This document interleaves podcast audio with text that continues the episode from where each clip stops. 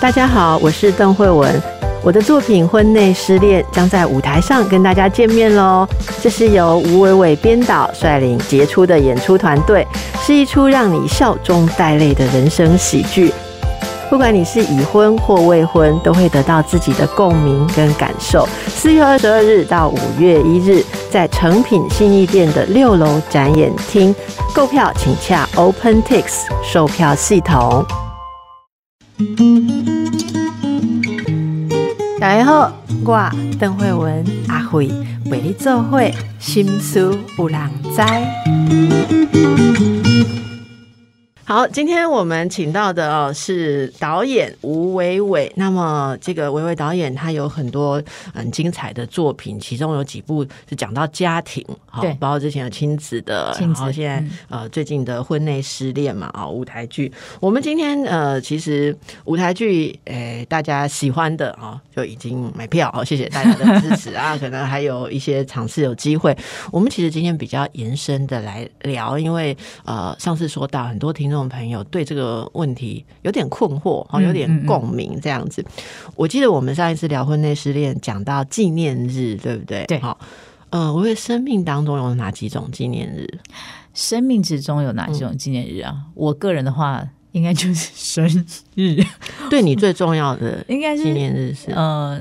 生日吧，然后就家人的生日啊，结束 end。生日这样主。要是主要应该就是生日啊，，生日是要纪念什么？生日就是一个有蛋糕跟有礼物 所的以你基本上跟我女儿的 那个，我我女儿会呃很高兴的说哪一天是阿妈生日，嗯哪一天是阿姨生日，嗯哪一天爸爸妈妈生日这样子，因为她要吃蛋糕。对，然后蔡先生发发明了一种方式，嗯，就是今天是熊熊的生日，所以他也要吃蛋糕，我要去弄一个蛋糕给他。后来我才发现说，原来他没有那么在意帮妈妈过生日。基本上，如果熊熊可以过生日，戴迪熊可以过生日的，赶快哈就一样。呃，婚姻或者说两个人之间纪念日，好像常常被用来测试说你有没有在意，在意嘛？嗯呃，因为婚内失恋呃的这个宣传的时候，我跟侯文勇。嗯好，作家侯文勇有一场对谈，嗯然后第一个问题，侯文勇就被问说对纪念日有什么看法，嗯然后他就说 他直接问台下说纪念日，那我们随便讲一个纪念日好了哈，呃，因为那时候时间三四月嘛，他就说三二九是什么日子？嗯，台下的人就说三二九什么日子？青年节啊，侯文勇说什么是青年节？黄花岗七十二烈士殉难 纪念日，然后所以就是说，其实很多的纪念日，你取了一个你要纪念的意义，但是事实上那一天的本质上，或者说对另外一个人，嗯哦，那他不一个是他不见得重要，一个是他可能用另外一种方式去记忆他，所以他就举了所有我们现在觉得很美好的节日，其实一开始纪念的事情都有点奇怪，好、像那个三月十二日。哦，植植树节，啊，其实是国父逝世，逝世，对对对，然后还有什么三三有什么什么的，对，所以他就讲，他就说他觉得，我那时候觉得很有感触。他说，如果你一直执着在一个纪念日要被过，嗯或者是被怎样，那就是代表后来没有产生更多呃新的有意义的事情，东西嘛。嗯嗯然后他就说到说，例如他怎么经营生活这样，然后我就代表那个比较不会过生活跟悲惨的一方，我就问说，那如果生活不但没有产生新的东西，而且一直在失去，失去到最后，你只有纪念日可以测试说。我还有最后这一点滴吗？那怎么办？这样子哦那我问你怎么 你怎么看这个纪念日？纪念日这件事情哦，我我其实比较真的好像比较跟洪勇医师比较像哎，就我我觉得我会过好每一天。嗯，如果今天回过头来问，特别为了某一天要去纪念的时候，比如说我常常呃情人节之前，大家就开始有打折，有很多事情，然后情人节当天你真的会看到很多人吃饭。我印象很深刻是有一次情人节，然后我我根本不记得这个是情人节，但我跟我公司的同事。这样子就是剧场同事要去吃。那天我们只有觉得我们做完了一个演出了，很开心，我们要去吃铁板烧。这样，就到铁板烧店中，他就说：“今天有情人节大餐，你们要吃吗？”而且只能吃那个，对，而且只有情人节大餐。然后我们就想说：“哦，好啊，那就吃了。”但这并不代表任何东西，我们只吃了一个大餐。有代表啊，因为你们花了冤枉钱，对 对对，冤枉钱比较贵。呃，对对呃对，会比较贵，但很有趣，就是我们其实只是想要吃一个庆功宴，嗯，但我们吃到是情人节大餐。对，对，这个是让我印象最深刻的一件事情。这样子，嗯，就是那一天，呃，这个世界上的，嗯，所有你本来可以享受的东西，暂时就保留给情人，对，然后就就被占据了。是哦那如果刚好没有情人的话，你要一个人去吃东西，你就会有点凄苦。这个也可能也是个纪念，因为不愿意给你，你你占一个桌子，他就少赚一人份呐、对本来今天会有两个两个来，所以后来就是会站在门口等一下，说：“哎、你也一个人吧？哎，有没有三个人？我们可以凑一下桌。”哦，所以这这个纪念是要看大家，如果你一直回忆着过去，或是想一直想要维持一种。传统嗯很多也是因为没有更新的东西。我们刚刚在讲说延伸到家庭，其实很多父母会要维持家里面的一个仪式，嗯，有没有什么过节一定要这样啊，拜拜一定要这样是啊？我觉得也跟你刚刚讲的也相通啊。如果他生活中有产生更多新的欢乐，觉得我们的爱、我们的亲情一直用新的方式在被验证或被创造，嗯我就不用那么介意说，啊，你你们以前小时候都懂得什么过年要怎样啊，对然后回我们要回去干阿妈，要不要干嘛？你们现在都越来越随便了、哦，那那个也是没有产生新的是也没有什么意义了，对没有产生新的东西。那你知道还有一个呃一一些是很多人很怕婚姻还有感情里面这些束缚，所以一直想要单身的。嗯哦我们现在很多人说单身的越来越多。那微微对单身的人有有没有深入的这个身为导演的观察哈、就是单身的人，就那种决打定主意就是不要进入婚姻的人在想什么？我本人吗？呃，我我觉得我其实不不是说害怕婚姻，因为我觉得婚姻其实很，我我我很佩服结婚，我周围结婚的所有朋友，我都说我好佩服你们哦。因为我觉得不是只有两个人的事情而已，这个是两个家家庭的事情。就是你不但要解决两个家庭的事情，你还要解决你新的家庭的事情。嗯，就这是三个家庭的事情了。这样子，但如果我今天就只是呃单身的话，我我可能比较多是解决我自己家庭的事情跟我一个人的事情，所以我就是我常常会说，我可能就是只是觉得呃这件事情很麻烦，所以我就先没有去想这件事情，因为我不知道怎么去解决这个问题，而且我觉得这个问题有点像是边走边看的一个事情，他没有办法当下解决，他需要时间去解决它，或者时间去处理它，不一定是解决，但是处理它。我觉得我没有，我没有办法再去额外想要再去花这个时间在这件事情上面，嗯，所以选择单身。那你觉得现在其实，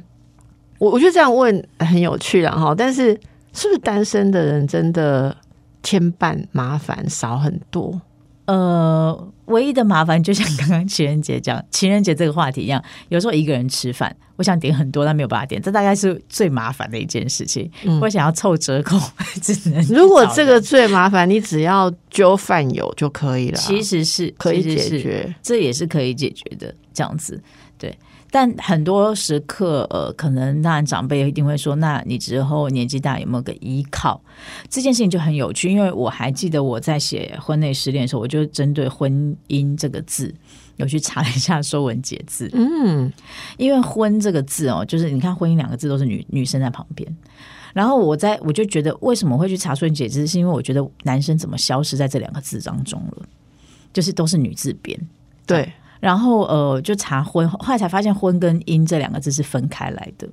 婚是女生出嫁，然后是在黄昏的时节，然后她是有点呃低头哭泣的那个一一点象形，但它有形声的那个“婚”字在里面。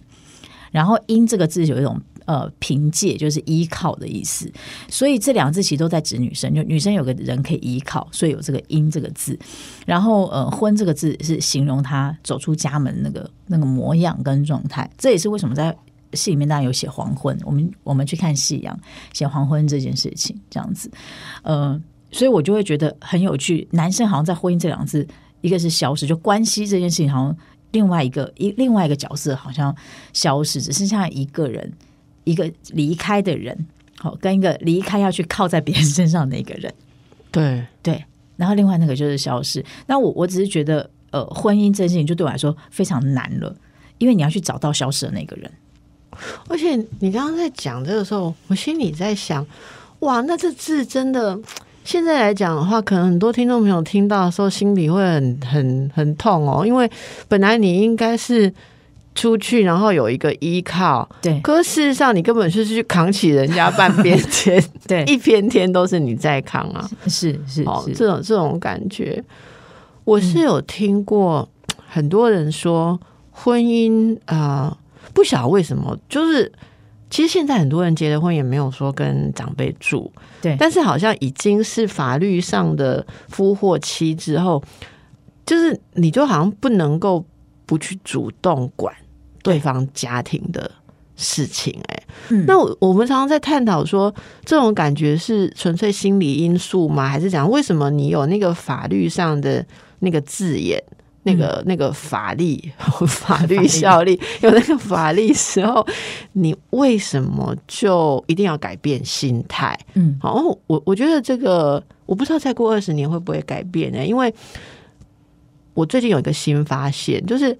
会这样想的，搞不好是上一代，就是在我们这个年纪以上的人在看的时候，会觉得说，哦，比方。你跟我儿子有在交往，然后在同居、哦，我知道，但是毕竟没有结婚嘛，所以有些事情我也不好意思去叫你。嗯。可是如果说已经我知道你们已经结婚了，嗯。哦，嘿嘿，哦，OK，那有些事情我就会开始进入想象当中，觉得你就是我们家的人呐、我不能我不能不把你叫来告诉你一下祖宗八代以后要怎么拜啊，对。好，因为你就是要负担这个家，就会那个东西出来。可是我在想，下面这一代的人以后变成长辈的时候，嗯还会这样吗？我我就因为我周边很多朋友已经不会去要求他的小孩要搞懂未来怎么传承这个、嗯这个家风啊，嗯或者是祭祀的事情，他们已经没有那么在乎了。如果这些东西改变，不知道有没有结婚，会不会就没那么没那么大差别会？不会就变得比较是两个人之间的事情？两个人，这就不会是你你说的那个消失。有一种状况是，很多人都说结了婚之后啊，他先生的主要人格就没了，因为所有事情他先生会看他婆婆怎么决定。对对，对，然后所以真的就是就是男性的消失啊，这也可以解释为什么我们每次上婚姻的课程，台下永远就没有没什么男性。对诶，你觉得我们婚内失恋这个戏嗯，会有男性来看吗？我觉得会吧，因为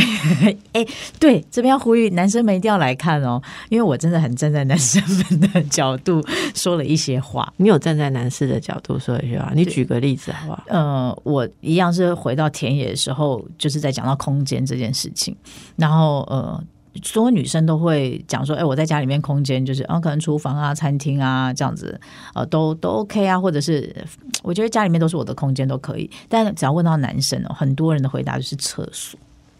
就是厕所是他唯一觉得他只要关起门来，比较不会有人打扰的一个空间这件事情。那我就在想说，这个这个比例是男生在家庭里面的声音的比例吗？我觉得以现代一般的小夫妻呀、嗯。哦，好像很常见。是，呃，我我觉得有一些丈夫他很强势的哈，嗯，那个是典型的一种关系，可是正在改变当中。是。也就是说，呃，以前就是爸爸会有个书房嘛，嗯。然后客厅可能摆爸爸的这个展示品、古董，因为爸爸的朋友要来做，要来看哎或学生 哦，教授的学生，我们以前去就去那师老师的家里就是这样。那师母可能就是在自己的卧房旁边一个化妆台，你会看到一点他一两本书、啊或者什么。嗯，可是很多呃，现在年轻的夫妻其实反而是太太呃决定了整个家的摆设对美感，然后再来就是孩子。嗯哦，你刚刚说先生只拥有厕所，我听到还更惨呢。嗯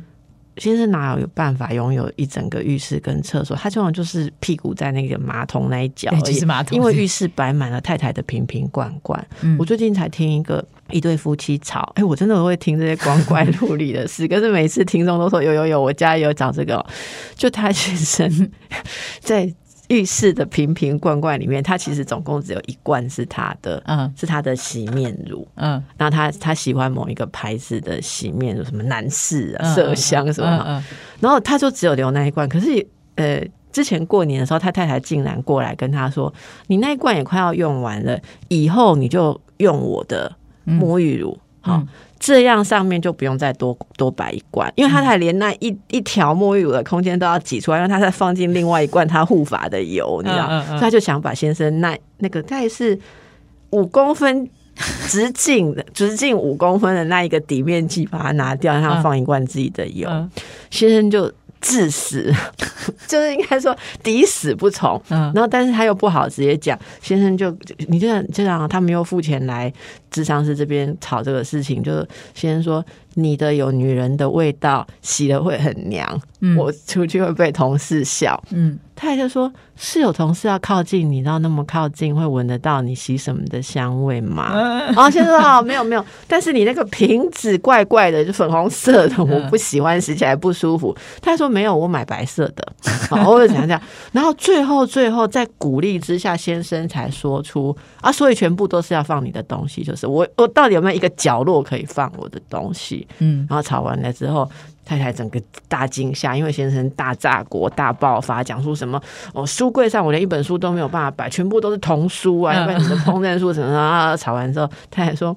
你买你的沐浴露，你你买一箱好了，我给你买一箱。”刚刚谈到了两个人当中，还有家庭里面很奇妙的一些事情哦。嗯，我问你，对于你做戏的时候啊，嗯像遇到家庭这些议题的时候啊，嗯你你有些什么观察？就是你对于我们文化当中，哦，嗯是不是有一些家庭的特色？呃，我其实常常在想说，婚姻这件事情是一个很小型的社会，然后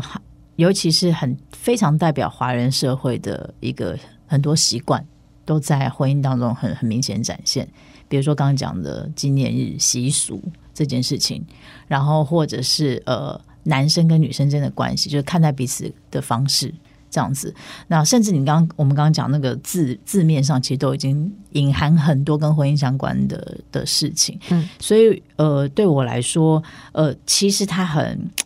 代表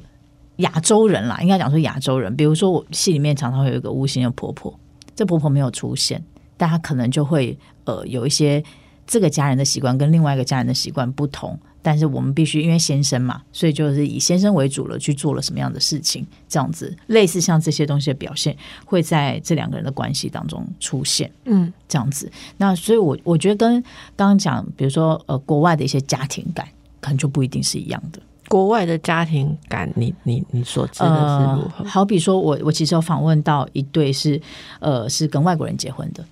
这哦，台湾太太，台湾太太，然后先生是外国人。那这先生外国人，就是他常常会说：“哎，那我们要不要回去去美国？回美国这样子去看看你妈妈？”他就说：“还好，我妈自己一个人可以照顾我好好的。哦，太太问先生，对反而是太要不要去看婆婆？”对对，对，要不要回去看看了？我觉得已经很久没回去，要不要回去看看了？那先生反而回答他说：“我觉得他们在那边很好，没关系。嗯，”比较比较不一样，这是最不一样的一组。因因为一般会觉得说。好像没有给人家回去看婆婆，是你没尽到什么责任，对对不对？对对，所以从这个对话当中，你就会看到，其实观念上还是有一点点不一样的。所以我说，这个东西虽然有一个普遍性，但普遍性比较很多是比较是呃华人社会的感觉，但关系上面的普遍性还是有的啦。就是呃，先生是外国人，太太是台湾人，除了当然沟通。只沟通的习惯，我说语言这件事情会 misunderstanding，就是误会。但是两个人沟通，有的时候当然还是会不在一条线上，这个事情还是很普遍性还是有。可是，在关系对上，就垂直关系上面是比较不一样的，哎，那对下呢？对孩子的想法也非常不一样。比如说，呃，以小孩子要不要也放出去这件事情来野讲，放，也放是什么？也放的意思就是，先生就觉得就让小朋友去跑啊，没关系啊，去滚啊。那太太可能就说那边很脏，不行啊，嗯嗯嗯那样子不行，会生病，不要让他去，他会去吃那个草。嗯那先生说啊，吃一吃，搞不好就不会生病喽。嗯，对，那太太就会很担心。那你也会看到这两个人就是在关于小孩的呃养养小孩这件事情上面也会很不一样。我有好奇一件事，不知道你有没有问到，就是台湾的或者比较传统的家庭，对于夫妻轴，我们夫妻要做什么事，所以我们要把小孩托给别人这件事是是。比较不不赞同的，对，也是。会不会这样？会，就是说，嗯，你看，像我们看那个美国人，不是夫妻要去聚会，他们很多的餐厅是不能带小孩的，所以几对夫妻要聚会，他们就盛装打扮或听音乐会，小孩就是找一个保姆，保姆对。而且保姆还不是不一定是长期的，以前他们现在有没有变我不知道，以前其实就是可能看那个。广告，然后打个电话说啊来，然后影集里面不是这样不认识人多少的，你竟然就把小孩留给一个陌生人，现在应该是也比较不敢了啦哈。可是我觉得基本上觉得夫妻是一个家庭的主轴，嗯，嗯所以你们要花很多时间维系夫妻的生活、社交生活、亲密生活，而孩子应该是在外面。对，这个是我所接触到的，像美国文化里面嗯，的东西。可是台湾的夫妻至少都会有一个，有的有的当然是两个都这样，就会觉得说啊，我们怎么可能为了我们夫妻今晚要约会，孩子送去你妈家，嗯，对不对？很少觉得这样很奇怪。可是这样我们的夫妻关系的确，嗯，的的确被小孩怎么讲侵入的比较厉害啊。就重心重心不在对方，重两个人的重心可能都会在比较在小孩小孩身上，小孩，对小孩，对，然后等小孩，他们就会说，就是比如说小孩要长大到他们觉得哦，我现在终于可以做自己的事这件事情，中间有一段时间，可是等到我终于可以做自己的事的这个时候，这段时间两个人的关系已经比较不一样了。就已经有点陌生了吧？你已经没有在呃一起，就是关注的对方。对对，因为力气比较花在孩子身上。所以，我问，你你成长的环境啊，嗯哦，你的长辈是把你们孩子放成生活的中心吗？还是他们有他们自己的生活？诶，我比较印象深刻，应该是我打扰到我爸跟我妈的生活，因为他们晚上半夜会偷偷去看电影。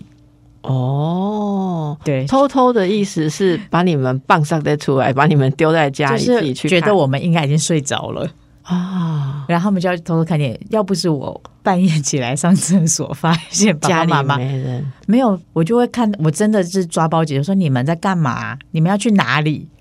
他说我们要去看电影，只好承认的诚实回来，已经走到门口，然后就会说啊，我我也要去。我我爸跟我妈就知道，好，好，那你就一起来，就把那你带去对对对对对对，就知道。那他们就会去改变他们原本要看的电影的内容。哦，本来可能是有对他们来讲很有趣的，舞蹈后来只要看个卡通啊、合家啊、魔法 啦，对对对对对，哎、其实这个也是，那那你呢？你现在会怎么看？就是假设你父母那时候是会这样子，例如说哦，想要有他们自己的生活，然后对你的诶影响啊，例如是正面的嘛？因为你你对于两个人之间或个人界限，你会有比较不一样的看法。我我觉得也还蛮蛮正面的，因为像我爸是一个很喜欢玩玩具的人，他就会很爱买玩具。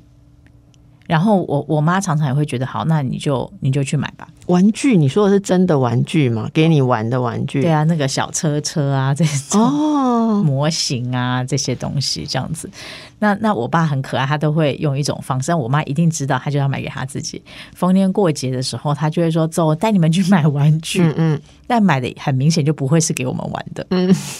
这样子，那当然他就有一个这个方式，好像就缓和掉啊呃，他会花钱去买别的玩具或游戏机这件事情。我妈也就会觉得哦，反正他应该会带着我们一起玩，因为他必须要拿着小孩子当挡箭 当借口。对去做这件事情。对，我觉得这对两个人关系之间好像有有时候，当然重心会放在孩子上，可是如果你转换一种方式，就是孩子是一种凭借的话，好像也是一种沟通的方法。这样子，我我会这样问，是因为我我有听过很多人他在自己的关系上哈、嗯，呃，比较没有办法容忍对方有自己的方式，哦你知道吗？就是像我们在《婚内失恋》里这个戏里面嗯，看到，有一方可能会过度的控制吧，就是一定要人家要照他的意思，然后这样。其实我听到很多这样的人成长过程当中，呃，就是喘不过气来。嗯例如说，呃，父母没有也没有 demo 过一个自己的生活，嗯好，然后父母都是为了他们，嗯为了小孩付出，嗯父母也不相处，嗯也不约会，也不过什么自己的生活。我跟你讲，我有看过那个他一辈子，我所谓一辈子，就是说他住在家里一直到二十岁啊，他们全家都是睡一起。这个然后他后来跟我讲说，我其实很好奇啊，我弟弟妹妹是怎么 生出来的？就是我爸我妈怎么会有有空什么时候？因为他们几乎所有的时间，我觉得我都是跟他们呃相处。我说，哎，对你就是想不通，有一天你去学校，他们两个请假或是怎样。可是呃，很明显的，我我有一种假设，我看到一种假设是，如果父母能够展现好好过自己的生活，然后或者家人之间有有一种界限。嗯我所谓的界限，例如说，现在我要跟你妈去看电影，嗯那你的年纪够，你就自己在家；嗯你年纪不够，我们会找一个大人看着你或怎样。嗯但是这是我跟我跟妈妈的事情，好我跟你爸爸的事情，这个就没有你加入哈。啊，没有你加入，不代表我们不爱你啊。嗯好，可是因为每个人有每个自己的空间，我觉得这是一个很好的 demo。当然，它不能所谓 demo 就说这个示范，可是他不能示范到说大人就是过自己的生活，然后长期的忽略小孩，这当然是不一样。嗯可是，在很关心小孩的状况下，要让小孩知道我非常的爱你，你也相信，可以感觉到我很爱你。可是我不会让自己没有生活。嗯这个我觉得这样子的环境长出来的小孩，未来在自己的亲密关系上或人身上，也比较容许自己，同时容许别人嗯有一个自己的方式，不不会去硬管别人啊。嗯，可是我觉得这个就是我们传统台湾家庭文化里面最缺少的。对，因为都要绑在一起，因为这才叫家庭。就是绑在一起 哈，然后你讲的那个状况，其实我就没有办法想象，嗯我没有办法想象小时候我家人竟然趁我睡觉要偷，应该是不可能的，应该是不可能。所以我我我想这个嗯，婚姻到底你要跟对方绑到什么程度，控制到什么程度，小孩又要打开到什么程度哦，也是大家很值得去思考的。嗯所以今天做这些延伸。其实在跟大家聊，从这个婚内失恋这个议题当中，哈，如果大家喜欢的话，婚内失恋是从四月二十二日开始，哦，那么呃有十场，对十场的舞台剧演出，大家可以约你的另外一半去看，然后来讨论一下，嗯然后也听一听我们的节目，讨论一下这些看法。诶其实我节目常常讲一些看法，因为夫妻知道之后可以吵一整天，因为就是有一个人觉得对，一个人觉得不对然后。好，最后我们来问那个微微一个问题哦，哈，就是。哎，你认为婚姻是爱情的坟墓吗？呃，我认为婚姻不会是爱情的坟墓，是另一段爱情的开始，另一段爱情哦，跟同一个人，跟同一个人，跟同一个人，但另一段，因为毕竟结婚之后好像就变不一样的人了。哎，是，所以他他不要把它当做坟墓来来埋之前已经挂点的人事物，对。可是你把它当成是开启新的。跟新的一个人，对。那我再问一个问题，我再追问：如果我重新认识我的另外一半，然后发现说，哦，如果是这个版本，我没有要跟你结婚，但是新结婚的怎么办？那就是婚内失恋。我也是。好，那我们我们再问一下，那维维，你对离婚有什么看法？呃，我对离婚有什么看法？我觉得离婚这件事情呢、我我身边也有离婚的朋友。我的想法是，如果分开比在一起好，找到另外一种面对对方的方式，这没有不好。可是还没离，怎么知道离了会比较好呢？因为他们的想象已经是想象离了之后，因为对对方已经没有办法再忍受那个生活当中的事情。嗯，不管是不是有呃呃，我觉得有明显错误，当然就像之前有谈过，就是如果有明显错误，比如说有小三啊或者小王这件事情，那当然是一个有明显借口可以离婚。但如果是生活当中没有办法在互相跟对方共同生活在一个屋檐下的时候，那个分开对彼此都是比较健康的。这出戏哈，婚内失恋其实也有碰触到分开对跟离婚的议题嘛，是是，那我们这里让大家自己去看，我们就不说破对那个结论。你当初在安排这个结局的时候，嗯你有过哪些考量？嘿，讲到这个也很有趣，因为排练过程当中，只要男角最后这个年纪比较大的男女主角讲话的方式有点不一样的时候，就好像导致就要离婚。但如果是两个人讲话方式又有一点点小变化的时候，感觉好像两个人又有希望。等一下，你说两个同样的台同样的台词但是讲的那个气氛不同的话，我们就会以为他们会离婚或不会离婚。对，或还有希望这样子，哦，那那你所以这是一种开放性的结局。那你是让他们自己去，还是你有你会导演会决定了他们要什么样的痛调来暗示观众是会离婚或不会离婚？你你你怎么你是怎么去处理的？我们其实试了很多种方法，其实今天 就是今天可能应该会定掉，我们要把离婚的可能性放百分之多少？那这个要怎么定调？你会怎么决定这件事？呃，如果有这个定调之后，我觉得在演员心目中会有一个方向，那个方向就是说我可能真的要朝向离婚的方式去跟对方讲话，或者是我这个离婚只是提出来跟你讨论，我们要不要这样做？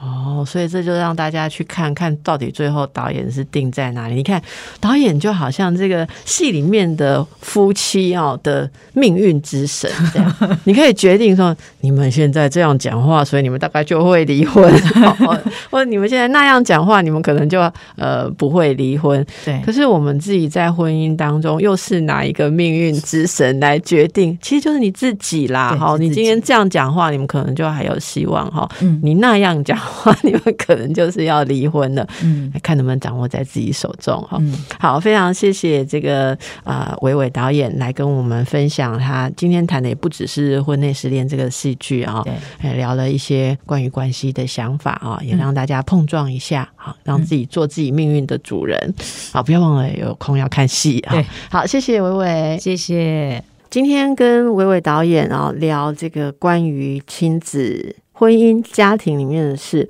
那我同时也趁这个机会回答几位听众朋友的问题。哈，像我现在手上有收到的问题，包括问我说，这个家里面对待孩子。哦，就不公平，自己是属于那个不被好好对待的那一方。好，那这里有一些故事啊，嗯，那我想跟这位听众朋友分享啊，你有讲到说这个父母就是这么的不公平，好，然后呃对哥哥就跟对我这么的不同，然后为家人付出了很多，可是每次遇到关键的时刻，爸妈也总还是想着哥哥，这种情况我应该要怎么办？其实这跟我们今天聊的主题也很有关系。通常，嗯，一般哦，女儿现在女儿真的都负担很多，父母的事情我们都还是扛起来。可是，在婚姻当中，自己有没有觉得自己得到了真正的家？我们可以用婚姻的角度来看看。如果说自己已经结婚啊，有婚姻的话，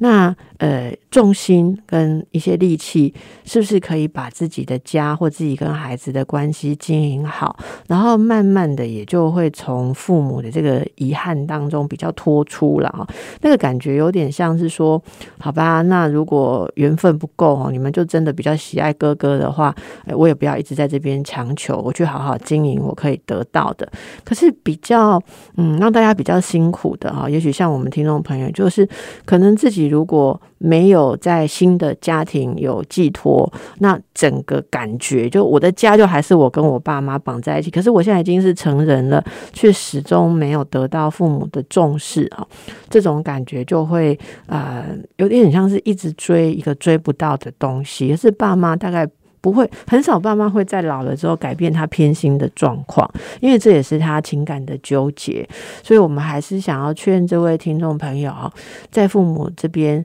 也是可以适度的有一个界限，好，呃，得到的少会难过，是因为你付出的多了。好，这句话我们可以好好的体会一下。所以，我们还想要劝这位听众朋友把力气多留起来，照顾一下自己。如果说爸妈那边不给你帮忙，好，然后兄弟姐妹比较冷淡的话，啊，我们尽量也呃，总有是要你付出的时候嘛。也许不一定是金钱，也许是劳力，自己也稍微设一个底线，不要一直付出很多。那慢慢的也处理掉自己的期待，好，不要不要去期待说他们还在你需要的时候会出钱帮忙或是什么，能够把这个希望慢慢的把它关掉，心里受伤的感觉会比较少一点。好，这是回答一位听众朋友。那另外还有国外的听众朋友啊，诶，关心说，诶，大家在疫情之下是怎么维系家人关系？那现在因为是还是鼓励大家有健康的习惯，但是呃，你该联系的人、该见面的人哦，也许可以视情况哦，不要在呃这个完全脱口罩啦，或者说公共场所人太多的地方去聚集。不过我我觉得疫情延续的很长，对我们。我们大家的考验哦，就是 说真的，你的人际关系也大过滤，你会开始感觉到说，真的不太想要为这个人去冒风险，还是说，嗯，你会觉得说啊，为了诶一种好像。家庭的习俗啊，还是谁板斗的面子，你要自己去拿身体啊去冒险，你开始感觉到不值得。这其实是一个很好的开端，所以我也呼应这位听众朋友，对我觉得你想的点很有趣哦，就是我们大家趁这个机会来想一想，平常我们的生活，我们的时间有没有用在其实。不值得的人际关系上，哈，诶，以前也是啊，就总觉得说，呃，尤其长辈亲戚啊，谁叫啊，就一定要去。可是现在，以前有多了一重的考虑，不去，好，当然也有时候也是为了长辈好哦，因为年轻人总是四处接触的比较多。可是这个底下有一个是，我们也开始去想啊，人与人之间一定要就是完全配合，才代表有爱吗？我们今天在讨论戏的时候也聊了很多哦，有时候你坦诚的说出自己的方法，用你尊重跟关心的方式去表达。好，他爱吃饭，可是你不一定要花你的时间去吃饭，可是你可以送个礼物，表达说我还是很重视你，但是请你让我用我的方法，慢慢的大家都会觉得过得比较好。好，所以也谢谢这位听众朋友跟我们的回应。还有另外，我有收到一封信，有个听众朋友说。他不想要结婚，好，他就是呃，听到之前我们讨论这个婚内失恋，然后他说，呃，这个很多人都写婚姻啊、相处啊，要花很多的功夫啊，那为什么要花这些功夫？不就不要结婚就好了吗？诶，听众朋友有没有这个问题呢？如果你觉得一个人可以过得很好啊，也没有一个人让你觉得要共同生活或是共组家庭，然后我觉得就这样就很好，一个人当然可以很好。绝对没有一定要两个人。不过你如果问已经结婚的人为什么结婚，我跟你讲，很多人都说我也不知道，莫名其妙就结了婚。那一天突然就觉得说差不多应该结婚。像我身边很多人都是说那时候啊三十岁了，然后三十岁了，身边的人都已经结婚了。那我还记得我三十一岁结婚之前有一段很长的时间。我常常周末假日啊都在家里没有地方去，然后我就问我的朋友，以前会一起去玩的朋友说：“你怎么最近都嗯拢不揪，好不休揪？那你们都在干什么？”因为我印象非常深刻，那时候前后有两个朋友跟我说：“因为我们都已经结婚了，所以我们现在就是一都是一对一对、一家一家的出去玩，那我们就没有要邀单身的人，因为那个感觉不一样，好玩法不一样。”我一直在想，那个感觉不一样是哪里不一样？后来成为已婚人之后，我我真的觉得，如果大家都是一对一对的家庭，你找一个单身的来，真的有一点比较麻烦了。怎么样麻烦呢？就是第一个话题，你常常要照顾到说他是不是会无聊。那有时候呃，在这个活动互动的时候，那个人数很不好分配，然后常常会要一个人诶去诶跟他。照顾啊，或是怎么样？特别是一个单身的女生哈，那有的人家就不太希望说啊，女生在活动当中需要照顾啊，就是我的老公要去照顾一个单身女生。好，这些就是已婚的人这个邪恶小气的想法。如果你要这样讲的话，但是很多人在这个情况下会觉得说啊，我周遭的人都踏入婚姻，那我也来踏入婚姻，好不好？所以这位听众朋友哈，没有那么复杂，不是说每个人都深思熟虑，觉得结婚比较伟大，所以要去结婚。有的人就是那个。个那个时间点到了，然后周周边的那个波澜就是往结婚的路上推，啊推一推，旁边正好有人，两个人一起推进去，他就结了婚。所以如果你一个人单身可以过得很好，我真的劝你不要太管别人怎么说，好，自己的人生是自己决定。如果你真的有遇到一个想要一起生活的人，你应该不会纠结在这个问题上，因为那会是一个很很强烈的期待，就说哦，每天想要跟他一起决定早餐吃什么，想跟他一起决定卫生纸要买什么牌子。如果你有这样子的想法，好，那不管是同居或者是结婚，总而言之。这是两个人一起发生的事，我们不是自己就坐在这里。我觉得啦，不是自己一个人坐在这边画大饼，说哦，我要有一个婚姻生活，我要有一个老婆，我要有一个老公，然后有两个小孩，怎样怎样怎样，然后就去找一个人来呃放进自己的舞台。好，就像我们今天聊的是舞台剧啊，但是如果人生你自己先设好了舞台，设好了剧本，想要拉别人进来放的时候，通常别人刚刚口令别人给，哦，就觉得说。为什么要演你的戏？每个人都想演自己的戏呀，是不是呢？好，所以呃，今天刚好。还安排了一些时间来回答这段时间哦，比较没有机会跟听众朋友互动到。那么欢迎大家持续收听我们的节目。现在也有我们的粉丝专业啊，心事有人知，心书无良在。我们有粉丝专业，请大家多来支持。现在好像还没有很多人来我们粉丝专业留言哦，那你们留言，我们就会找机会来节目当中跟大家回应一下，跟大家回复一下。好，那也要订阅我们的 Podcast，还有 YouTube。哇，现在网络的世界真的收听的管道很多，那无非是希望透过这些管道，可以听听大家关心的事情。心事无良哉，心事有人知，就是希望可以跟大家在繁忙的生活当中关心一下心情。心情没有人关心，哎，通常我们的心情。真的生活里面的人很难跟人家分享，对不对？我们跟周遭的人讲说，我给你心情吧，他第一个就想说，哦哟，压力好大。啊，你心情吧，一爱做啥，他要怎么办？所以常常聊心事的时候，周边的人不想听，我三两句就要打发你，没关系，打开东西安呢，哦，大家都是一样的啦，好不好？那我们就呃找到一个大家可以一起来照顾自己心里的一些好的方向，比较正向的方向，好，然后大家把生活过好。也欢迎大家，呃，有机会的话，来多关心一下你的婚姻、你的家庭、你周边的人。好，那大家是不是有认真在经营？好，家庭幸福，很多方面都会比较顺利的。好，那有问题的话，欢迎留言给阿慧，哈，给我们我们节目的制作同仁就会收集大家的问题。好，祝大家身体健康、精神愉快、心情愉快哦！有空要看戏哟。